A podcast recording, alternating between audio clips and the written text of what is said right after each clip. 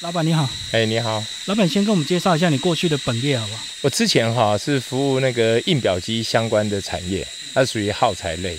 那因为印表机我们都销售那个，诶，就是原厂的 original 的。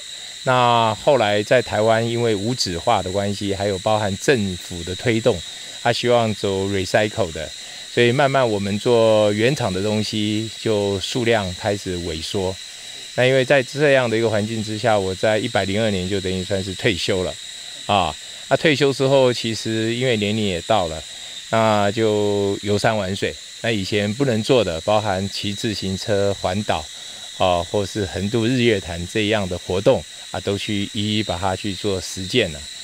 那实践完毕之后呢，啊，曾经来这边爬山，在民国九十八年的时候，我来这边爬山。那正好呢，看到了这一块地，中介正好在卖。那反正就一个机缘的关系，就跟当初的地主就购置了这块土地。所以它本来是块山林地，它这块叫做农牧用地。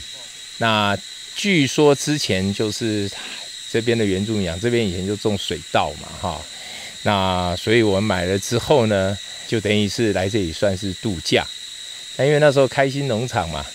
很流行，那我就也种了菜，就在我现在民宿我后方的民宿哈，我就种了一些叶菜。那因为以前父亲是军人嘛，也都不知道 如何去种菜，也没有务过农，所以那时候买完高丽菜种下去，因为我想说山上海拔高嘛，那你种高丽菜好吃，对。那结果呢，种完去种买了一百多棵，想说将来种出来的成果可以分享一些亲朋好友。结果这个菜种了几个月之后呢，它一直长不大。然后我朋友上来说：“啊，你这个就是没有给它施肥。”我才知道原来种菜是要施肥的，以前就完全不了解。就是在这样一个情况之下，其实就跟这一块地啊土地就结了缘。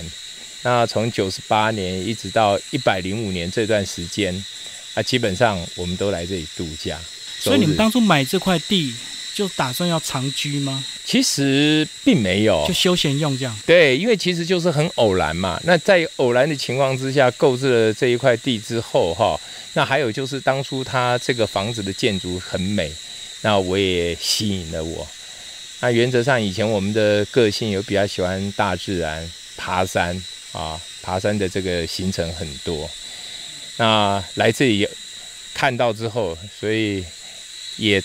跟原来的地主谈了不到二十分钟，我们就把它买下来，这样子。那后来怎么样转型，把它变成所谓的这个呃民宿这样的或露营区这样的一个模式？在一百零五年的时候，我上面一块土地，那有人要来跟我租借，他希望做露营区，那也是因为朋友。那我说你们做露营区，我当然这边就不得安宁了。因为你们是住宅嘛，那他也因为我这样的提议，他说写了一个 proposal 到我家里面，就希望说来帮我经营露营区，那硬体的费用我来负责啊。那我想想，因为我来这里那时候七年了，啊，七年的时候其实也不算短的时间，可是变成周六日都被绑住了，那我会觉得说这样子也不是一个长久之计。那这个时候有人介入，那。我的主体建筑它不动，啊，那我还是一样可以去做我度假的事情。可是呢，我这边的草皮的维护啊，环境的整理啊，就有人在照顾。因为我那时候养了两只狗，一只獒犬，一只是土狗，就为了防盗。其实那时候是一方面，你说防盗也可以算了；一方面，我想说，在这种大自然嘛，你还是也有保护到我们的作用嘛。有风吹草动，狗狗都会叫嘛，而且狗是一个很忠心的。所以那时候我们养了狗，那时候七年多过去之后，有这样一个际遇，我觉得也不错，所以我就答应说好，那我来整理这块地，重新整理，啊，然后再交给他。那交给他的过程里面，那时候那一年的圣诞节就完工啦，在一百零五年的圣诞节就完工，所以你可以过来交接了。那因为我那时候做了这个民宿，他也觉得说哇，这个民宿太麻烦。他这样子经营起来，他的就会增加他的 loading 啊，哈。那希望说就不要，我说他就突然退出，对，我说我都被你们害到了哈。那当然，在这个情况之下，你头也洗了嘛，你也只能去做一些调整后来我们就变更名称，就取了这个童话森林。就自己来做。啊，就对，因为那时候也退休了，啊，那时候就取了童话森林，然后就来自己经营。那后来我想说，童话森林这个名称，你总是要有一些特色。对，那除了房子之外，那我觉得说，你一定要有一些设施，游戏的设施，去吸引我们的小朋友。那甚至于就是我自己这个露营区的特色，所以那时候先后就做了五个游戏设施，就陆续增加。对。所以一切都是因为取名字取错。呃，如果不叫童话森林，就不会有这这些这些设施。我可能就不会，因为那时候我有看了很多的其他露营区的一些优缺点嘛。爬山之时可以工作。那那时候我发现，就是说露营区其实是有需要这个民宿来辅助所谓的老中青三代一起出游的，对，一起出游的那种乐趣。那实际上在整个经营的过程，我们也发现。呃，在亲子游乐这一块，事实上很多都是老中青三代来，呃，年长的可能就是住在民宿，年轻的小朋友就是住在帐篷。那其实年轻的这一代，他们也喜欢住帐篷。那再加上后来因为夏天嘛，有这个玩水的设备，那山上因为晚上的温度比较低啊，那白天呢，同样有太阳高照的时候，你在玩我们的山泉水，它特别感觉到清凉。所以它也变成一个特色。那另外，我在营区，我因为经营了露营区，那对于我们整个星象啊有了兴趣，自己研究。对，我自己研究。所以晚上会带解说。对，我们就晚上哈做个星空导览。那当然前提是要天气好。那像现在这个季节，晚上看所谓的春季大三角、夏季大三角，还有看所谓的银河，然后跟他们去导览。哦，而且你这个是道路的最末端，是不是天空的这个光比较没有光害？那当然就是说我通常会跟我们的客人讲，如果你要选择呃来看星星，你就要选择农历的初一的前后，比较没有光害。那你看六月二十五号是超级月亮嘛？啊，那七月十四号也是超级月亮啊。那超级月亮的同时呢，在七月十四号，也就凌晨两点多，那月亮是最大的。那我们这个时候，我们就会跟我们的客户去做导览，甚至于晚上，如果天象好，我们就特别起来，让我们的客人去了解，啊，为什么会它是超级月亮，什么原因形成的，啊，那这样子做一个解说，其实很多不管是大人小朋友，他们都会有兴趣，那也算是我们营区一个特色，这样子。所以你从一进行就挑战所谓的最难的一个这个经营模式，就是露营区混合民宿。那我们都知道这个有它的必要性，可是为什么很多露营区没办法同时兼民宿？是因为太麻烦吗？他只想做年轻的客人。因为我们当初就是你说的，我取错名字，我取到了童话。那你既然取到了童话，我们就是以亲子为主轴，所以一般年轻人，比如说是夫妻两个人的，他来我们营区，他可能就觉得我们营区会比较吵闹一点。那如果说是有带小朋友的，他觉得好像进入了天堂。啊，所以我想就是说，我们把整个在露营市场这个区块里面的啊客户群去做了一个区隔，后来也相对的，就是说在这五年的经营当中，我们发现这样的区隔其实是走了一个正确的道路。那目前就我个人对露营区的了解，最吸引人的露营区，它其实还是要自然景观的，有云海，有晚霞，或是有日出。的这样的一个露营区，这样才值得他开那么远的路。对，那这就是说，在所有露营区里面最受欢迎的，我刚刚讲的要有大大自然的景观。那我相信，也就是一般都会人最特别向往的。那可是呢，我们没有立即性的所谓的自然的景观，因为我们四周都是森林环绕，包住。对，那当然我们走路走五分钟，我们也可以有所谓的云海，也。可以看到我们美丽的夕阳，可是呢，那毕竟是离开了我们原来的云区，走路走了五分钟。他们现在标榜都是那个帐篷门打开就看到云海，是是，所以这样子的一个特色，因为我们在先天条件上我们得不到，所以呢，我们在其他的方面，我们把我们自己营区的特色做出来，所以我做的所谓的亲子做的游戏设施，那之前。啊，我们做游戏做了五个，后来又增加了所谓的滑索道啊，增加了吊单杠，然后增加了变成七个游戏设施。所以其实小朋友来到营区之后，他根本没有时间回到他帐篷里面，他都在外面玩乐了。很多露营区如果少了这些设施，就是他们自备滑手机、滑平板，对不对？或者是看投影幕这样子，就可惜了。因为这个就是本来在家做的事。那同样的嘛，就是说我们喜欢大自然的人，我们来到了这个大自然的底下，除了享受所谓的分多金美好的空气之外，我们希望说小孩子摒弃那种所谓的山西的这些玩具啦，哈，然后来到大自然其实去了解我们这边的昆虫啊，了解我们整个的大自然，然后去享受大自然。那我也发现，其实小孩子对大自然有兴趣的，对昆虫有，其实就是民胞物语啊，他也会爱屋及乌，相对的他会有仁德之心。其实我觉得这是一个家庭教育的一个很重要的环节。那所以我相信亲近大自然的小朋友，他不会变坏。对，那当然我们有在经营露营区的同时，也听到有些小家长对小孩子就是特别的谩骂。啊，那当然站在我们是一个 这个经营的立场，我也不方便去做任何的干 涉干涉。可是我会觉得那是不对的啊。可是我会发现，毕竟那是少数。也就是说，我们虽然做了露营区，我们可以发现到很多的家庭的在家庭教育方面的一些不同层面的管理。也可以作为我们的借鉴啊，毕竟以后我们将来也会有孙儿嘛，哈，也可以让我们知道说，未来我们对我们的孙儿要怎么样去跟他相处。好，你刚刚有讲到你后面增加这两个是有一定的危险性，那你一开始有考量所谓是不是自然就要增加一些人力，要特别有人在那边是关注。那像我们在做这些所谓的比较有快速、比较有刺激的游戏设施的时候，哈，其实。我认为就是说，你不能说因为它有危险性而你不做，因为毕竟所有的东西都需要去冒险，都要需要去尝试。同样的，滑水道也是一样，滑水道它要清水。那小孩子如果你不让他去玩，他可能永远他都得不到他这一方面的经验啊。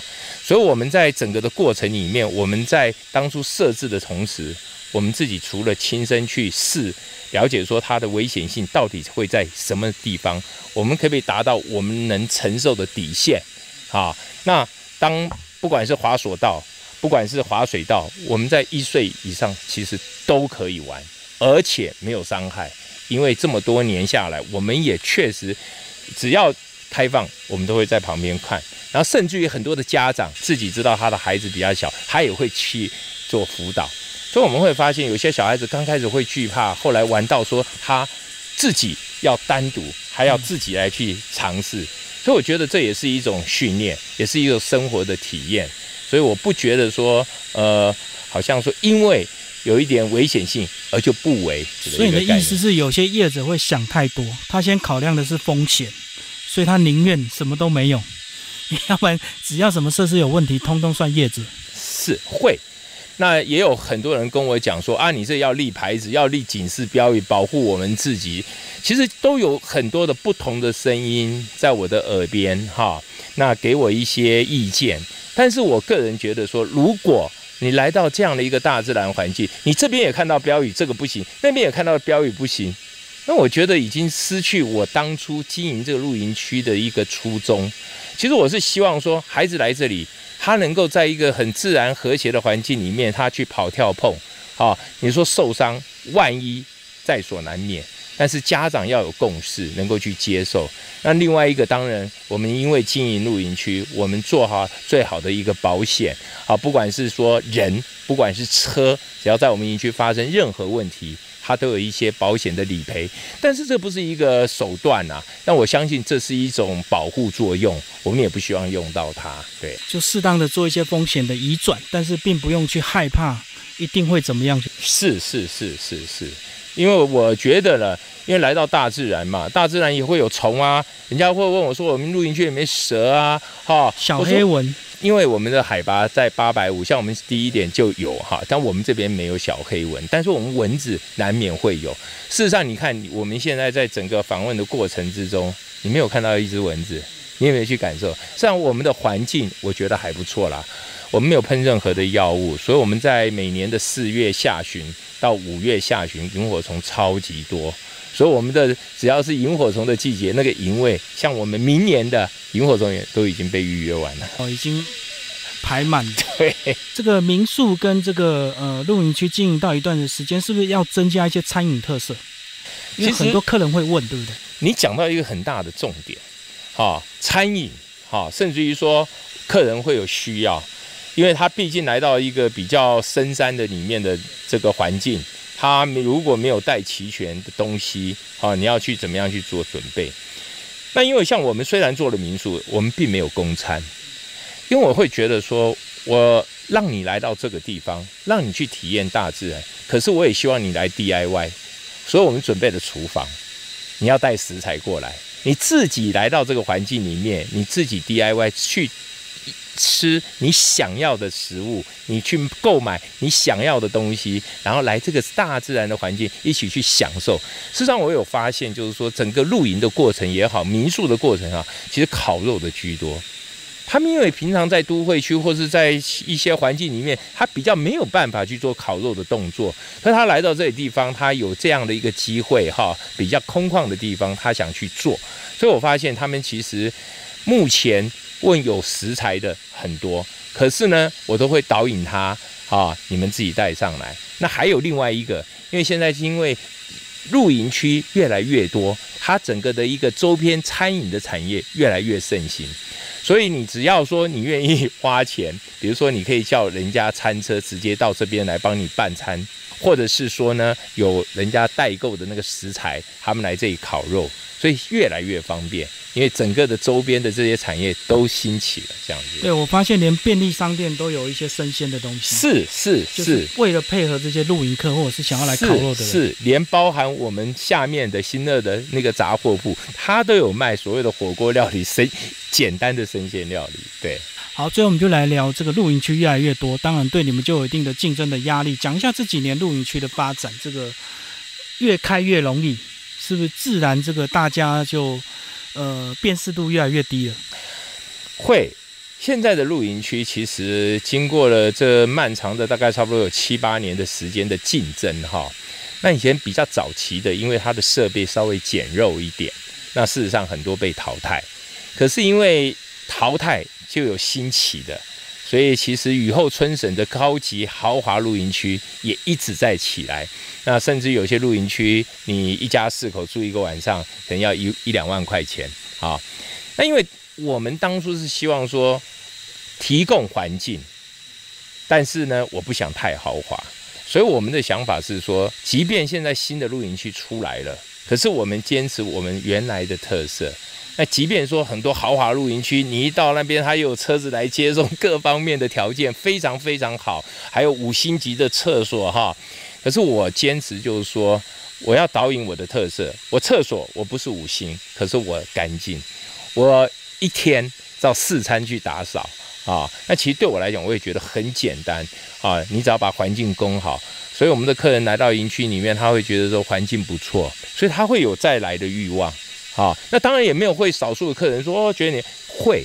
但是我觉得在所难免啊，因为你毕竟你要提供到一个大家都百分之百也不太容易。但是我觉得就是说，我们每年都在检讨，我们每年都在调整，每年都在改善，好，那就希望做到越来越精致，好。那我所谓的精致是做到就是说，跟大自然融合，然后可以跟大自然共存，然后可以去享受这片山林。而不是说我一定要盖太多的豪华，有就是用金钱去打造它，我并不想。我尽量是希望说，结合我们现有的地形地物去做一些东西，让大家去体验。包含我像我现在露营区，我没有那个呃攀绳的，我就一直好想说，如果我们这么多大树，我是不是可以透过一些绳索，跟我这个大树去结合，做一些比较有刺激、冒险又能够挑战的这样的一个运动跟游戏。这是我想要做的，所以等于你用心开发都在有一定的教育意义，并不是盲目的去追求所谓的这个呃装潢的豪华。我不想就是说太在物质上面，或者说在豪华度上面一直在提升，啊，但是我是想说，做一些跟现地之间、哈跟环境之间能够结合的一些嗯游戏设施或是方面这一方面的哈，然后去寓教于育，让小朋友能够去体验，这是我很想要做的。包含比如说，是不是可以去做一些树屋，然后又不影响大树的生态哦，啊，让小孩子有探索的感觉啊，这是我想要做的。就结合环境的开发就对对了。对对对，那包含我们现在这边的环境，包含滑索道，也都是结合了我们的地形，还跟我们周边的一些呃原来的一些植物哈去做结合。那我们就尽量让他们能够导引他们往这个方向去走。那我会觉得说，这才是我当初来这片山林，然后又去享受这片山林，然后可以把这片山林也介绍给其他的人一起来体验，这是我的初衷。那我觉得这个部分，我可能也在未来应该不会改变。就会一直坚持下去，就对，不会赚了钱就变了初心。其实哈，你说露营区赚钱这一点，我可能也要提出，其实露营区要赚钱真的不容易，因为哈，你看我们露营区哈经营五年，你要重新修缮呢，大概差不多三到四年你就要修缮一个次轮回，就对。随便修缮一下就是一一两百万就花掉了。你经营一个露营，像我们这样一个很小型的露营区哦，一年的收入才多少钱？可是你在修缮的部分，你就一直在做。那其实我会觉得说，呃，赚钱是必要的，但是呢，修缮也很重要，而且你要去花心思，你要做到说每个人他还愿意再来，这是第一个。第二个，你要愿意说他来了之后，他有你这个露营区不要一成不变。这就是我想要做的，所以我会觉得说，我脑袋去思考说，是不是还有其他的可以跟我们自然环境去结合的一些游戏，啊，那小孩子再来的时候哈，他可以说啊，今天又多了一样什么东西，啊，那当然另外就是本身生态的导览。啊，我也想去在这个部分去多做一些融入，包含我们个人的专业知识的加强，去融入在这个整个露营区的经营里面，这样子。哎，可是我们讲到，如果说它的利润并不是想象这么丰厚的话，为什么跳入的业者这么多？我告诉你，如果说你的规模够大，我们今天讲说经济规模，你看我十八丈，如果今天我搞到五十丈、六十丈呢，你就会有经济规模。那你同样的，你的收入就会荷包会满满。那因为我不想做到这么大，我这片竹林也是我的，我就不想开发。可是我这片竹林呢，到了我们每年四月贵竹笋出来，我们客人想去摘，我都会让他们去提供他们去摘，这也就是我想要的东西。哦，所以你意思是很多人就是靠所谓的这个大规模来进入市场就对了。其实当然，那个大规模的经营也要靠金钱，所以慢慢因为露营区越来越在台湾变成一个比较趋势，所以很多也财团会介入嘛。那当然，财团介入，他们在强力的一个金钱的一个一个投资下投资下，他当然要做越做越豪华。嗯，那就是说，可能就是你要走的走的方向啦。那我自己个人，我会觉得说，我们也不是财团，那我也没这个兴趣。即便有财团制，我也不想把它做成这个样子。所以经营事业还要结合个人的生命的一个价值观呢，哈，要不然你赚钱赚得很痛苦嘛。就像很多人说，呃，做露营，我不觉得它很累，可是我觉得它很有趣。你可以每次接触到不同的这些客人啊，那当然客人里面一定会有傲客嘛，可是你也可以训练你自己，怎么样去面对不同的人，然后呢，你自己的环境你自己要有所想法，你要打造什么样的环境给我们的客人，你是跟他收了多少钱啊？像比如说现在所有的物价都涨。那露营区要不要涨价，也是一个议题。可是你要涨，我会觉得说，我除非啊又淘汰了很多的东西，我又新购了很多人，我再去做这件事情，否则我觉得就维持现状。那维持现状，那整个物价都在涨，你是不是可以去 cover 掉？那当然就是要业者的智慧，怎么样去做这一个平衡？我想这都是未来哈经营业者他必须去思考的。那否则的话，你即便再好，那人家也不要来，那也没有什么意思。对，好，谢谢我们陈老板。好，谢谢你，谢谢你。